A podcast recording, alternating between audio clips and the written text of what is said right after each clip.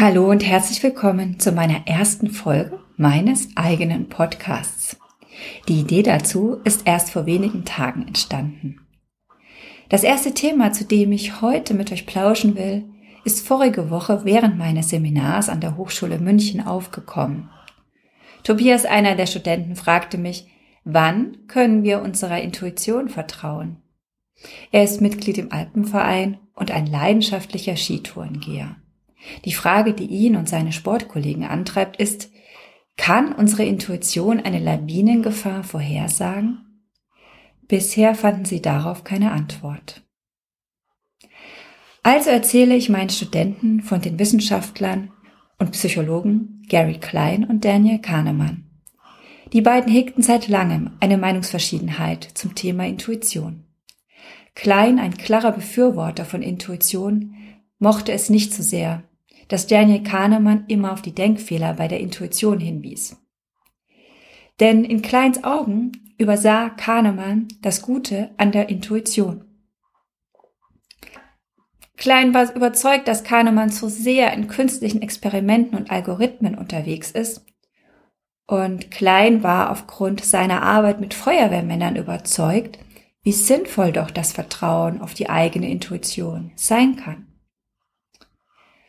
Und dann machten die beiden was, was ich richtig gut finde. Denn statt sich sarkastische Wortgefechte zu liefern oder sich zu ignorieren, waren die beiden sehr viel schlauer. Sie starteten eine wissenschaftliche Kooperation, genau zu dem Thema Intuition. Klein und Kahnemann waren sich gleich zu Beginn im Klaren darüber, dass Klein eher der Intuition eines erfahrenen Fachmanns vertrauen würde und dass Kahnemann dem stets mit Skepsis begegnen würde. Doch ihr Ziel war es, Regeln zu finden, wann es Sinn macht, einem erfahrenen Experten zu vertrauen. Diese Kooperation dauerte übrigens fast acht Jahre. Ja, was war denn das, das Ergebnis jetzt der beiden? Also schnell wurde ihnen klar, dass Kahnemann eine ganz andere Art von Experten im Kopf hatte als Klein. Kahnemann dachte, natürlich beeinflusst von seinen Vorerfahrungen, an Ärzte, Börsenmakler, Manager oder Politikwissenschaftler. Denn bei ihnen hatte er oft die Kompetenzillusion festgestellt. Ja, als Beispiel für die Kompetenzillusion möchte ich hier mal Radiologen nennen. Der Radiologe erstellt täglich viele Diagnosen. Doch selten erhält er eine Rückmeldung, denn die Weiterbehandlung erfolgt ja bei anderen Ärzten. Es kann also eine Illusion seiner Kompetenz entstehen, denn seine Vorhersagen erfahren keine Rückmeldung. Er kann also nicht daraus lernen. Ähnlich ist es Daniel Kahnemann selbst einmal ergangen, als er als Psychologe bei der israelischen Armee war. Zusammen mit anderen Experten gehört es zu seinen Aufgaben, die Fähigkeiten der Bewerber als künftige Offiziere einzustufen zum Beispiel bezüglich der Führungskompetenz. Und so mussten jeweils in der Gruppe von Bewerbern mittels eines Stamms über eine 80 Meter hohe Mauer und der Stamm durfte weder den Boden noch die Mauer berühren und die Soldaten eben nicht die Mauer. So. Anhand dieser praktischen Übung erklärten dann Kahnemann und seine Kollegen mit der größten Selbstverständlichkeit Zeugnisse wie dieser Bewerber wird es nie schaffen. Oder auch dieser Kerl ist mittelmäßig, wird aber durchkommen. Und natürlich auch da, der wird ein Star in der Offiziersausbildung. Wenn einer mal kritisch nachfragte, gaben sie schon zu, dass ihre Prognosen natürlich daneben liegen könnten. Doch sie glaubten nicht daran, dass ihre Prognosen deshalb nutzlos waren. Und es gab sogar alle paar Monate eine Feedback-Sitzung. Und das Expertenteam erfuhr dann, welche Leistungen die Kadetten auf der Offiziersschule zeigten. So war ja sogar ein Vergleich zur ursprünglichen Einschätzung möglich. Es fiel allen auf. Die Vorhersagen waren nur ein wenig besser als blindes Raten. Aber bald schon kam ein neuer Schwung von Kandidaten, alle Zweifel wie weggewischt und das Einschätzungsspiel ging einfach von vorne los. Denn bei der Armee gibt es eben auch klare Abläufe und Regeln und da wird eben nicht so lang gehadert. Das ganze Team von Experten vertraute also weiterhin auf diesen Bewerbungsprozess. Ah, diese Erfahrung prägte Daniel Kahnemann so sehr, dass er dafür einen Begriff fand. Die Illusion der Prognosegültigkeit. Das ist also eine kognitive Illusion oder auch eine mentale Verzerrung. Eine Verzerrung, die unser Hirn gerne macht. Kahnemanns Erfahrung machte ihm klar, subjektives Vertrauen in eine intuitive Einschätzung heißt nicht, dass diese Bewertung auch zutreffend ist.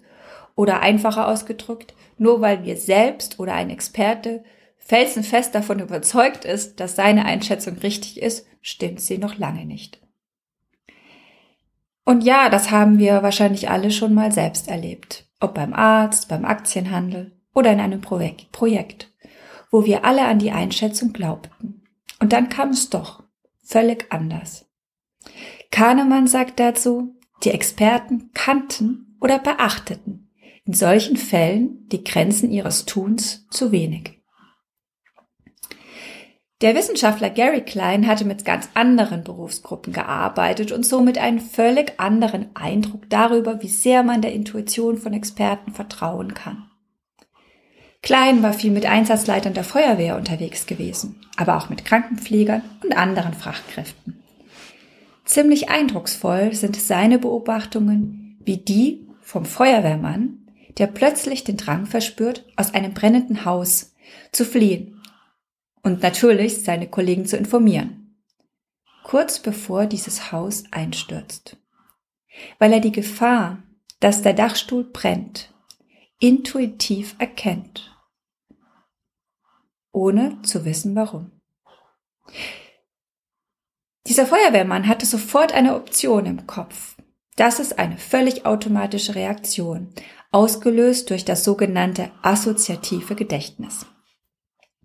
Der Brand lieferte ihm einen Hinweisreiz, den er unbewusst wahrnahm und mit bestehenden Erfahrungen in Verbindung bringen konnte. Und diese unbewussten Assoziationen geben ihm oder gaben ihm die Antwort. Intuition ist also ein Wiedererkennen von Mustern oder Merkmalen. Erst wenn diese intuitive, sehr schnelle Handlung bei den von Klein untersuchten Experten sie nicht weiterbrachte, prüften sie andere Optionen. Und dazu brauchen wir dann das analytische Denken. Das analytische Denken ist, wie der Name schon sagt, da gehen wir analytisch vor, das heißt, wir brauchen länger zum Nachdenken und das kann bei einem Feuerwehrmann nicht Option eins sein, ja, weil es dauert viel zu lange. Der, der besagte Feuerwehrmann hätte seine Mannschaft nicht retten können, wenn er sich hingestellt hätte und als Option eins lange nachgedacht hätte, sondern er hat sein Bauchgefühl getraut, das war zum Glück richtig, weil er ein Experte war und konnte damit die Mannschaft retten. Allerdings, wenn ein solches Expertenteam merkt, Option 1 geht nicht, also Intuition funktioniert nicht, dann bleibt ihnen auch nichts anderes übrig, als nachzudenken. Und auch beim Sport ist es ja so, dass häufig keine Zeit bleibt für langes Nachdenken. Weil dann der Spielzug zum Beispiel einfach schon vorbei ist. Ja, beim Fußball. Manche Stürmer scheinen ein Talent dafür zu haben, auffallend oft unbewusst richtig zu stehen, um das entscheidende Tor zu machen. Und das liegt genau daran, dass sie dorthin laufen, wovon sie ausgehen, dass der Ball ankommen wird. Und genau das ist eben bei erfahrenen Spielern eine sehr gute Intuition, also Erfahrungswissen.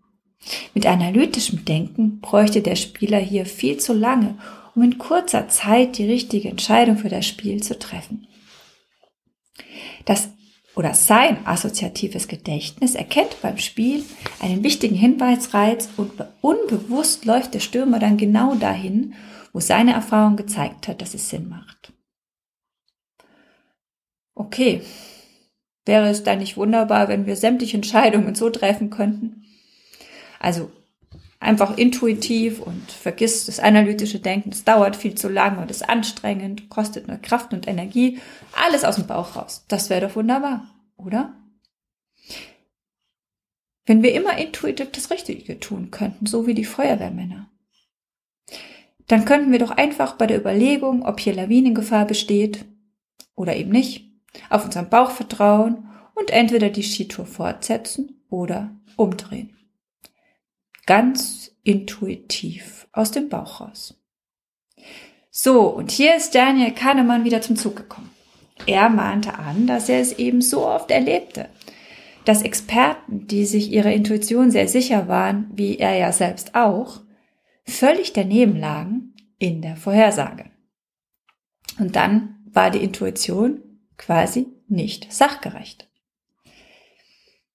Wenn wir jemand also nicht einfach so trauen können und auch nicht unserer eigenen Intuition, nur weil wir subjektiv davon überzeugt sind, dass wir selbst oder jemand anderes ein Experte ist, dann wird's ganz schön kompliziert.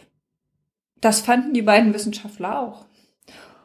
Und sie fragten sich, können wir nicht eine Definition finden, wie sich festlegen lässt, wann eines Intuition eher verlässlich sein kann, also wann sie eine Prognos prognostische Aussagekraft besitzt. Ja, also wann kann ich mich auf eine Diagnose vom Arzt oder auf eine Vorhersage eines Skitourengehers eher verlassen? Und dazu stellten die zwei Wissenschaftler zwei Regeln auf. Und diese beiden Regeln, wenn die erfüllt sind, dann ist eine relativ hohe Chance, dass Intuition zutreffend sein kann. Das kann ja jeder mal für sich selber ausprobieren. Regel Nummer eins. Eine Umgebung oder Situation, die hinreichend regelmäßig ist, um vorhersagbar zu sein, ist notwendig für eine gute Intuition. Regel Nummer zwei, eine Möglichkeit, diese Regelmäßigkeiten durch langjährige Übung zu erlernen, ist ebenfalls eine notwendige Voraussetzung. Ich möchte das mal erklären, weil das klingt jetzt ganz schön abstrakt.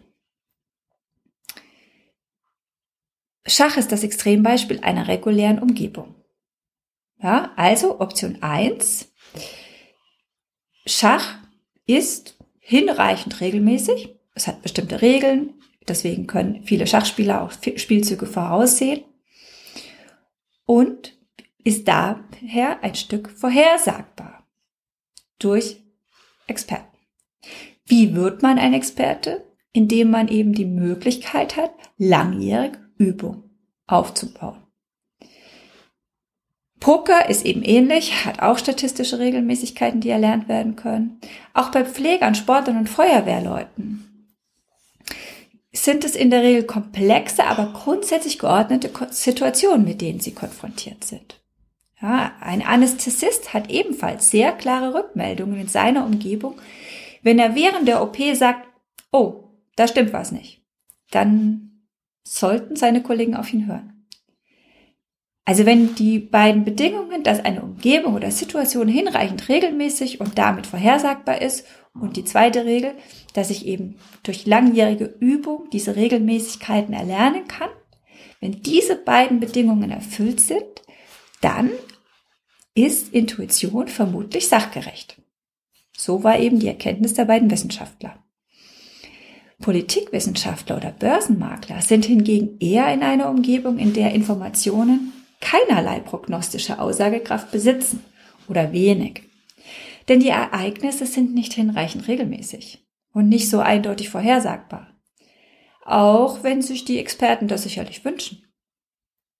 Ärzte im Allgemeinen können mitunter auf ihren Spezialgebieten eine gute prognostische Intuition haben. Das heißt, die Diagnosen eines Facharztes oder Allgemeinmediziners in den grundsätzlichen und Standardbereichen bei einfachen Standarderkrankungen sind durchaus mit hoher prognostischer Aussagekraft. Denn sie haben ja reichlich Erfahrung und Übung darin, diese Hinweisreize zu erkennen. Wenn allerdings ein Patient keine einfache Standarderkrankung hat oder keine einfachen äh, Standardindikatoren aufweist, dann sinkt auch bei Ärzten die Möglichkeit, auf die Intuition zu vertrauen. Übrigens sinkt bei uns allen die Intuition, wenn wir uns unwohl oder unzufrieden fühlen oder gestresst. Da ein Arzt oft hohen Stressbelastungen ausgesetzt ist durch die hohen Patientenzahlen am Tag, ist es, wie ich finde, durchaus nachvollziehbar, dass die Diagnosen daher zum Teil leiden, wenn der Arzt sich dennoch auf sein Erfahrungswissen verlässt, weil er eben nur wenige Minuten pro, Patient hat und nicht mehr genau genug, also analytisch hinschauen kann. Und dann gibt's leider noch den Typus Mensch, der die selbsterfüllende Prophezeiung lebt und es nicht mal selbst merkt. Ich erzähle euch die Geschichte eigentlich nur, weil ich sie sehr witzig und unterhaltsam finde und weil ich befürchte, dass sie im Alltag gar nicht so selten ist bei dem einen oder anderen von uns. Der Arzt Louis Thomas, der zu Beginn des 20. Jahrhunderts praktizierte und von seiner Intuition völlig überzeugt war, meinte intuitiv zu spüren, wann ein Patient kurz davor war, Typhus zu bekommen. Er überprüfte seine Ahnungen stets, indem er ihre Zungen abtastete. Und jetzt kommt's. Allerdings ohne sich dazwischen die Hände zu waschen. Hm, ihr ahnt es. Ja, ganz genau. Ein Patient nach dem anderen erkrankte. Und der Arzt hielt sich für klinisch unfehlbar. So kann es dann auch gehen. Zurück zur Ausgangsfrage. Was könnt ihr tun, wenn ihr wissen wollt, ob ihr eurer oder der Intuition von anderen vertrauen könnt? Merkt euch einfach eine Regel. Wenn es keine stabilen Regelmäßigkeiten in der Situation oder Umgebung gibt, kann man der Intuition nicht trauen. Wenn also die Situation hinlänglich regelmäßig ist und wenn der Beurteiler die Gelegenheit hatte, diese Regelmäßigkeiten zu erlernen, wird unser Gedächtnis die Hinweisreize mit hoher Wahrscheinlichkeit erkennen und schnell zutreffende Vorhersagen erzeugen können. In Organisationen heißt das oftmals genau hinsehen, ob es hierzu wirklich Erfahrungswissen gibt. Und wer hat denn schon zur Zukunft Erfahrungswissen? Hätten sonst nicht alle Automobilbauer viel früher auf alternative Antriebe gesetzt? Nokia sich so von Apples iPhone abhängen lassen? Oder denkt man an BlackBerry? Ich glaube, die gibt's gar nicht mehr, oder? Und hätten wir dann solche unentschiedenen Politiker in der Klimadebatte? Obwohl es viele Experten zum Klima gibt, sind Politiker in Stresssituationen umgeben von Lobbyisten und pseudowissenschaftlichen Studien. Wem sollen sie trauen? Und was will der durchschnittliche Wähler eigentlich? Denn, mal ehrlich, das interessiert doch den Politiker am meisten und darin ist er doch viel mehr Experte als in Klimafragen. Also wird er unbewusst und intuitiv eher diese Frage für sich beantworten, stellvertretend für die Klimafrage. Denn genauso arbeitet unser Hirn im intuitiven Modus. Wo es keine Erfahrung hat, sucht es sich stellvertretend Fragen, die es beantworten kann, weil sie leichter zu beantworten sind. Je mehr wir als Wähler also die Klimareform einfordern, desto eher können wir Politiker umstimmen. Weil der Politiker sich intuitiv nach dem Durchschnittswähler richtet. Doch auch der Wähler weiß ja oft nicht, was er glauben soll. Denn auch er hat nur bedingtes Erfahrungswissen zum Klima. Und es wird ja auch ziemlich viel Unterschiedliches dazu erzählt und geschrieben. Und wenn ein Wähler sich nicht ausreichend selbst informiert oder gar nicht informiert, dann wird er bei der Wahl eher nach seiner Intuition gehen. So schlimm das ist. Und da er kein Erfahrungswissen hat, wenn er sich nicht gekümmert hat, dann wird sein Hirn die Frage nach dem geeigneten Politiker heuristisch beantworten. Und heuristisch heißt in diesem Fall, sein Hirn ersetzt die Frage nach der Kompetenz mit der Frage nach der Sympathie des Herrn oder der Dame auf dem Wahlplakat. Und das geschieht sehr viel häufiger, als wir uns alle eingestehen wollen. Da haben wir es im Sport zum Glück ein bisschen einfacher. Denn Sport betreiben wir meist in einer recht stabilen Umgebung mit recht stabilen Regeln und Naturgesetzen. Doch nicht jeder Sportler hat sofort oder von Haus aus eine ausgezeichnete Intuition. Denn diese ist aufzubauen über viele Jahre hinweg. Der Erwerb von Expertise bei komplexen Aufgaben wie professionellem Baseball, hochkarätigem Basketball, beim Skitourengehen, Wellenreiten, ja, bei so vielen Sportarten ist es wie bei Feuerwehrleuten oder Schachspielern. Verlässliche Intuition ist immer mit viel Erfahrung und Übung verbunden. Denn es geht um den Aufbau von vielen, vielen Mini-Kompetenzen. Ein Profispieler kann eine komplexe Spielstellung mit Sicherheit auf einen Blick erkennen, weil er es jahrelang trainiert hat. Ein Skitourengeher kann eine Nase für Lawinengefahr entwickeln, aber es dauert Jahre, bis er diese Fähigkeit aufgebaut hat. Studien über Schachmeister haben gezeigt, dass mindestens 10.000 Stunden konzentrierter Übung erforderlich sind, das höchste Leistungsniveau zu erreichen. Dazu muss dann übrigens täglich fünf Stunden trainiert werden. Na, wenn das mal keine Motivation ist, heute noch zum Trainieren zu gehen, bei dem, worin ihr Experte werden wollt. Ich hoffe, dass ich euch heute gute Antworten zum Thema Intuition geben konnte.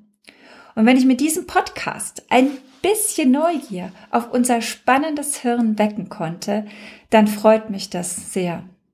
Ich wünsche euch viel Freude bei dem, was ihr tut. Bis zum nächsten Mal.